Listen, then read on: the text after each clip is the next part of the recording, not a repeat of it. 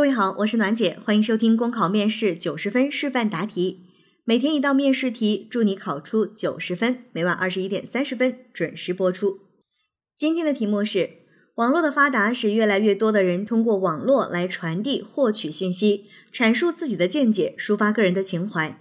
当网络越来越深入现代人的生活，网络互骂似乎也成了现代人情绪发泄和压力释放的一种新途径。对于网络互骂现象，你有什么看法？这道题非常明显的是一道综合分析题，因为问的是你的看法，而针对的现象呢是网络互骂现象。前面啊长长的那句话，其实都是在讲网络互骂现象产生的一个背景。那网络互骂现象，看到这个词，我们就知道这一定是一个消极类的综合分析。这样的题目，我们在表达的过程当中，可以在分析的部分着重的去讲它的危害或者是原因啊。注意，这里用的是或者，因为在真正答题的过程当中，其实是没有那么多的时间让你把危害和原因讲的都很清楚的。我们可以相对的去选择，要么你去讲危害，要么你去讲原因。当然，你也可以两个都讲，但是就要记住，都不要讲的过于详细，因为毕竟在考试的过程当中，我们的答题时间是有限的。那讲了危害和原因之后呢，我们就要相应的去提出对策。对于网络互骂这样的现象，既然都说了它是不好的现象，那就要去讲通过什么样的方法、什么样的手段，能够去遏制这样的现象，从而真正的还我们的网络一片晴空，打造一个风清气正的网络世界。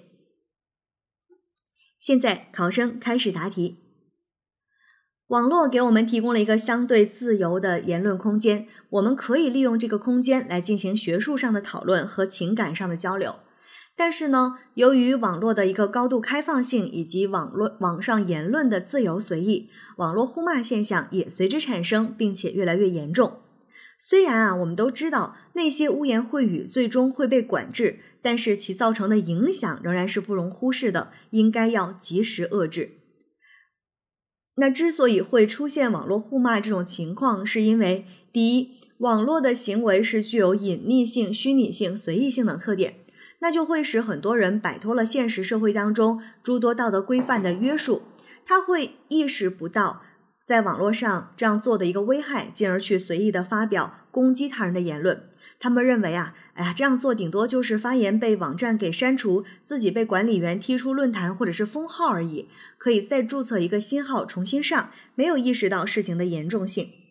第二呢，就是我们的国家虽然是已经出台了相关的规定，那对于网络骂人者呢，根据情节的严重程度是需要承担一定的民事责任或者是受到行政处罚的，但是在实际的监管当中，我们的相关部门却还是缺少应有的监督和管理的手段。第三，就是有一些媒体在宣传和报道的时候，往往为了增加收视率和关注度，或者是点击度，不断的去制造一些言论，激化言论双方的矛盾，最后呢，有可能会演化成恶语相向的人身攻击。因此呀，要构建和谐的网络关系，是需要我们政府、媒体和广大网民的共同努力的。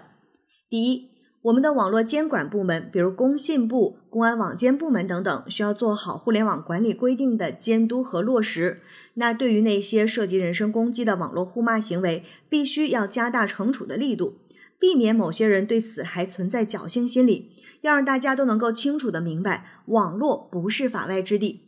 此外，对那些利益至上的运营平台，要进行约谈和责令的整改，发现一个依法查处一个。从严从快处罚，不但要采取相关的依法关停、下架等措施，还要给予顶格的经济处罚，强化震慑，以儆效尤。第二，网络运营公司和网络平台要做好配合和辅助的工作，落实网络实名制，通过网络技术科学的去防控和过滤不良信息，再辅以人工补白，对那些含有辱骂信息的关键词进行筛选。并做出屏蔽、删帖等处理。那如果说某一 ID 多次出现辱骂等行为，就要进行封号处理。第三，我们的各媒体，尤其是新媒体、自媒体，比如说微博大 V 呀、微信公众号等等，要规范网络用语，并且引导广大网民呢文明使用网络语言。而广大网民也要从自身做起，自觉树立文明上网的意识，规范自己的言论。古人云：“君子慎独，不欺暗室。”从某种意义上来说，线上的舆论场亦属暗室之列。那做文明人，就要时时处处本着文明的标尺来度量自己的一言一行。一个风清气正的网络世界，需要我们的共同维护。考生答题完毕。好了，今天的题目就分享到这儿，我是暖姐，明天见。